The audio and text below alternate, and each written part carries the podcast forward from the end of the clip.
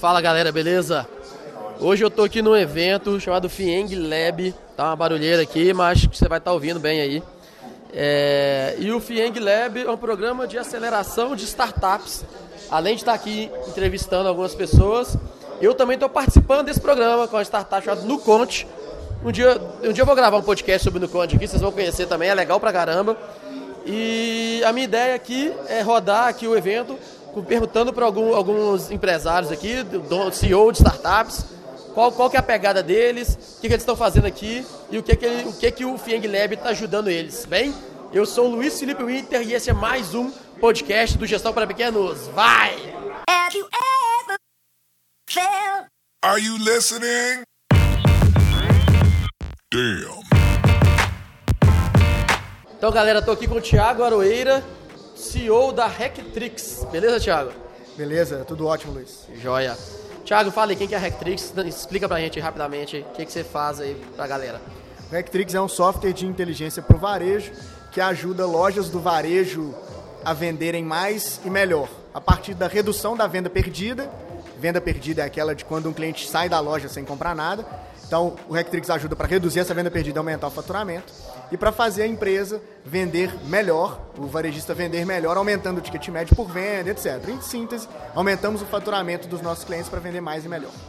Então, assim, entra 10 clientes numa loja, 7 saem sem comprar, deu uma taxa de conversão de 30. O Rectrix está focado em pegar esse. Por que, que esses 7 saíram, né? E assim, o Thiago me explicou o modelo dele, achei legal pra caramba e barato pra caramba. Como é que é o site aí, quem quiser entrar? O site é Hacktrix, r Legal. Aí quem está ouvindo aí, for do, do, do, mundo do varejo, procura o Thiago aí, que a ferramenta dele. Não conheço assim a fundo, mas o que ele me explicou parece ser bem bacana. Tiagão, cara, me explica por que, que você está aqui no Feng Lab e o que, que esse mundo de startup tem a ensinar para as empresas tradicionais. Qual a mentalidade, a forma de pensar, o, o, o que, que tem de bacana aqui no Mundo Feng Lab e no mundo das startups, cara? Legal, Luiz. A gente está no Feng Lab para conviver com esse ecossistema de startup, né? São 100 startups e aprender a troca, a interação entre as startups é muito positiva para a gente aprender a evoluir em termos de modelo de negócio, de aprendizado, novas oportunidades, etc.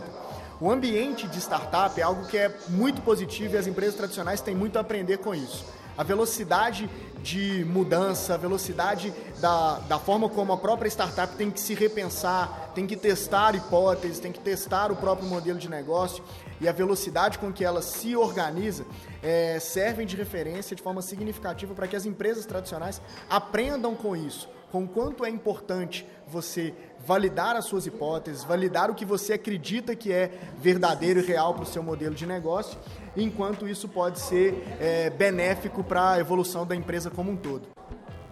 Legal demais, Thiagão. Cara, você, fez, você falou duas coisas que eu queria que você explicasse um pouquinho melhor. Você falou de velocidade de mudança, eu queria entender como de onde vem essa velocidade de mudança? E você falou de testar a hipótese. Que raio de teste de hipótese que é isso, cara? Explica pra galera aí.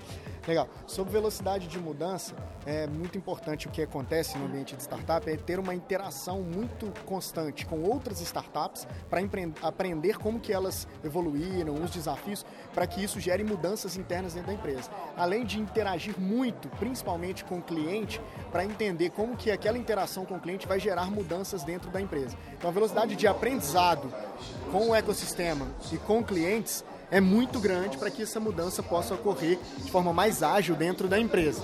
Então, quando você fala para eu interagir com outra empresa, com outra startup, é eu errar com. eu aprender com o erro do outro.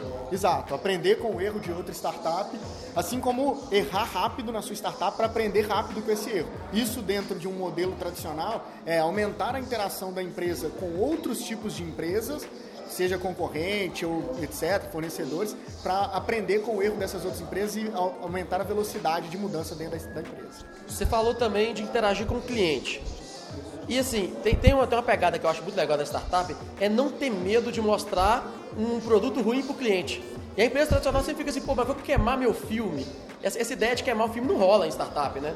Isso, não, não rola mesmo não. Em startup, inclusive, a gente começa com o MVP que é um mínimo produto viável, em que você pega esse produto, mesmo ele não estando no modelo mais acabado possível, etc., mas você vai testar esse produto, mesmo um produto entre aspas ruim, para ver o que, que tem de bom ali que pode ser aproveitado. E falando sobre a sua pergunta de teste de hipóteses, é, essa interação com o mercado, interação com clientes, faz, traz essa possibilidade de testar essas hipóteses. A hipótese de essa funcionalidade do produto é boa e essa é ruim. E o mercado é que vai te dizer o que é bom, o que é ruim, o que precisa ser mudado, melhorado e etc. Então, testar hipóteses é saber, eu acredito que essa funcionalidade é boa. Deixa eu levar para o mercado e ver o que, que o meu cliente me diz. E essa interação é fundamental. Você falou assim, eu acredito. Eu, eu, eu gosto de pensar assim, que startup não é um negócio novo não, sabe, Thiago? Sócrates já dizia isso. Sócrates falava assim, sei que nada sei. E a startup coloca isso, cara. Assim, eu, eu, a startup não sabe de nada, ela tem hipóteses que ela tem que validar ou não. Então, assim, a gente fica, pô, startup é um negócio moderno. Pô, só que você já falava nessa pegada, né? Exato. E é algo que vai é, antagônico a esse modelo tradicional que a gente estava conversando, justamente porque o modelo tradicional é assim, eu preciso ter o produto certo, fechado, para só depois eu levar ele para o mercado. Não, é o mercado que te diz o que é certo ou errado. Então tenha só hipótese primeiro, coloca um mínimo viável e depois você vai levar isso para o mercado para interagir com ele e aprender o que, que dá certo e o que, que não dá. Isso é muito feito por startup que cresce rápido, aprende rápido e evolui muito rápido. As empresas tradicionais têm muito a aprender com isso. Legal, obrigado, Thiago. Valeu demais a interação aí. Muito obrigado, Luiz. Abraço. Falou. E aí, pessoal, dando sequência então aqui nas startups, estou aqui com Giovanni da Evolis, beleza, Giovanni? Beleza, tranquilo, Luiz. Então, Giovanni, fale quem que é a Evolus, faça seu pitch aí, explica pra galera o que, que você faz aí, por que, que você está aqui no Feng Lab. Bom, galera, beleza? É, é o seguinte, a Evolus é uma plataforma que visa rentabilizar a capacidade ociosa das empresas.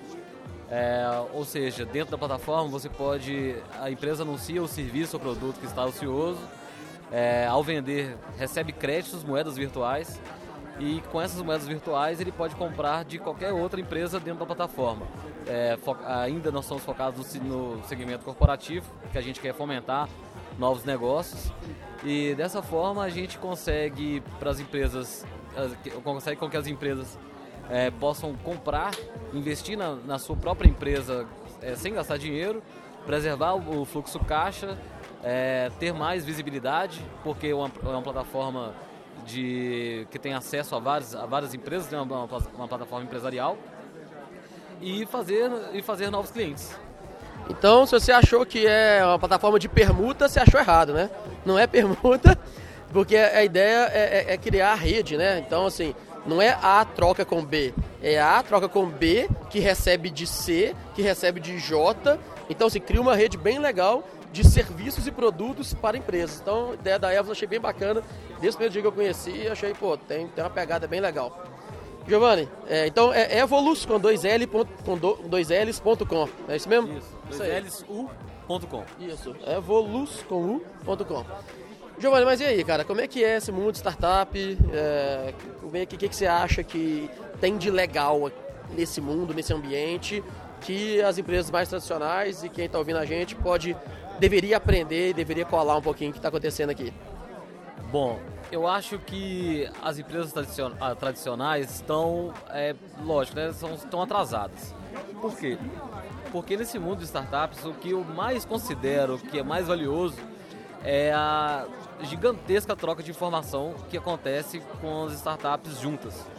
É, são coisas que você não acha em, em, na internet, ou acha, mas acha meio desconexo. Então você tem uma pessoa do seu lado ali que pode te, te ajudar assim com, rapidamente, com muita facilidade e com maior, maior presteza e maior carinho e, e poder estar tá te ajudando. Eu acho que as empresas tradicionais não fazem isso. As empresas tradicionais meio que é, regulam a informação e tal. Elas não compartilham a informação nem com seus, com seus concorrentes e tudo mais. É, ainda estão com a, com a mentalidade, uma vez que elas poderiam compartilhar para poder evoluir juntas, né? e tal, elas não fazem isso e no mundo de startup eu vejo que a colaboração é assim, é 100%, e a galera quer ver o outro crescer e tudo mais e tá sempre aí para poder ajudar. Legal, cara. Assim, eu, eu tenho um podcast chamado é, Ali, como é que chama? Eu esqueci o nome. Ah, transforme os seus concorrentes em seus aliados, alguma coisa assim. E assim, e, e rola uma rixinha, né, cara? No, no, mundo da empresa tradicional. de que não pode trocar, não pode trocar informação. E com, com o cara, assim, às vezes o cara tem uma loja no shopping, tem uma empresa do lado dele, ele poderia, os dois juntos, trocar uma ideia e fazer assim, a coisa funcionar. E não faz, né? Porque tem essa rixinha, concordo muito com você. E esse ambiente aqui tem isso, né? Eu sou uma empresa, você é outra, e a gente, sempre que possível, troca informação e, e, e de coração aberto, né? Você falou, você usou até a palavra carinhosa, e, e realmente é isso que acontece. Concordo demais com você, cara. Sim.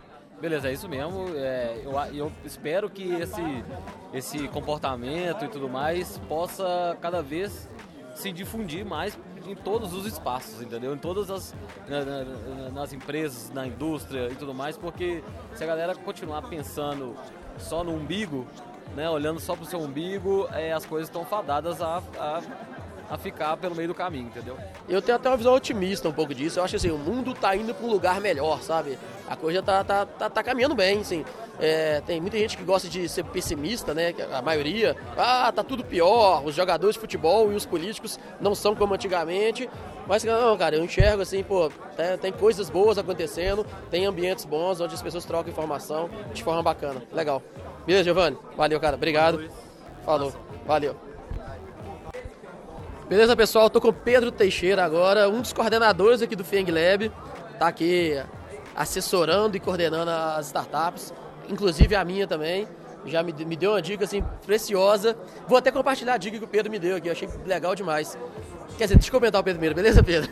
Tudo bom, prazer estar aqui com vocês. Legal. Eu lembro que quando eu cheguei, assim, uma das primeiras semanas do Feng Lab, eu perguntei assim, pô, Pedro, como que eu vou saber qual o preço do meu serviço? E o Pedro me deu umas dicas legais. Não sei se você lembra direitinho, mas se eu fizesse a pergunta de novo, Pedro, como é que alguém pode identificar bem o preço? Como, como que o mercado vai aceitar o preço? Como que, como, como, como que eu precifico o meu serviço? Qual foi a dica que você me deu? Tem um, quase dois meses isso. É, o, o, processo de precificação ele é bem complexo, envolve você pegar seus cursos, custos e tudo mais. Mas ah, se eu me lembro bem, a dica que eu te dei ela foi muito relacionada ao seguinte: ah, pergunta para o cliente quanto que ele acha que o seu produto vai, vai, custar. Não que ele saiba exatamente, mas a segunda pergunta é mais importante: é por que, que ele, você acha que ele custa isso?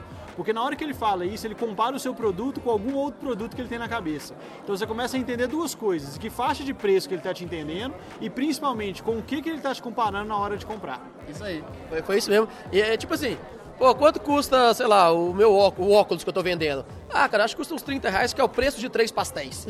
Ou seja, esse preço de três pastéis ele tá comparando o seu óculos com o pastel. Então, assim, isso é legal pra caramba pra entender e, e realmente ajudou muito. Eu usei essa técnica e me ajudou muito a entender como, como o meu cliente enxerga o meu produto e o meu serviço. Foi bem, bem legal. Mas aí, Pedro, a, a ideia assim, que eu queria trazer, a pergunta que eu estou fazendo sempre aqui é é, o que que as empresas tradicionais têm a ganhar? O que, o que, que o mundo das startups poderia ensinar para as empresas tradicionais? O que, que você consegue falar para a galera aí? Ah, legal. O mundo das startups nada mais é do que só mais uma divisão de empresas. Elas continuam sendo empresas como todas as outras. Né? O que torna elas startups é essa capacidade de crescimento rápido, é, de conseguir atingir o mundo inteiro com um recurso limitado. Ah, algumas coisas foram desenvolvidas uh, nos últimos anos para o mundo startup que fazem sentido para todos os tipos de negócio. Talvez eu consiga pensar em umas três ou quatro principais aqui.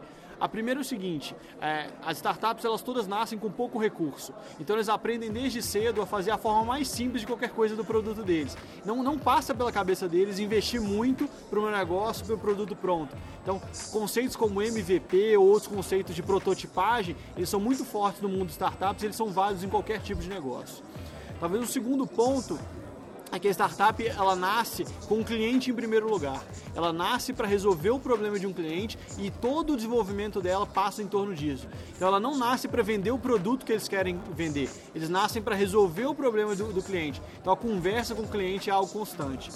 É, e o terceiro ponto que eu acho que todas as empresas poderiam é, é, aprender com esse mundo startup é imaginar que o seu, que o seu produto ele pode atingir qualquer outro, qualquer outro mercado.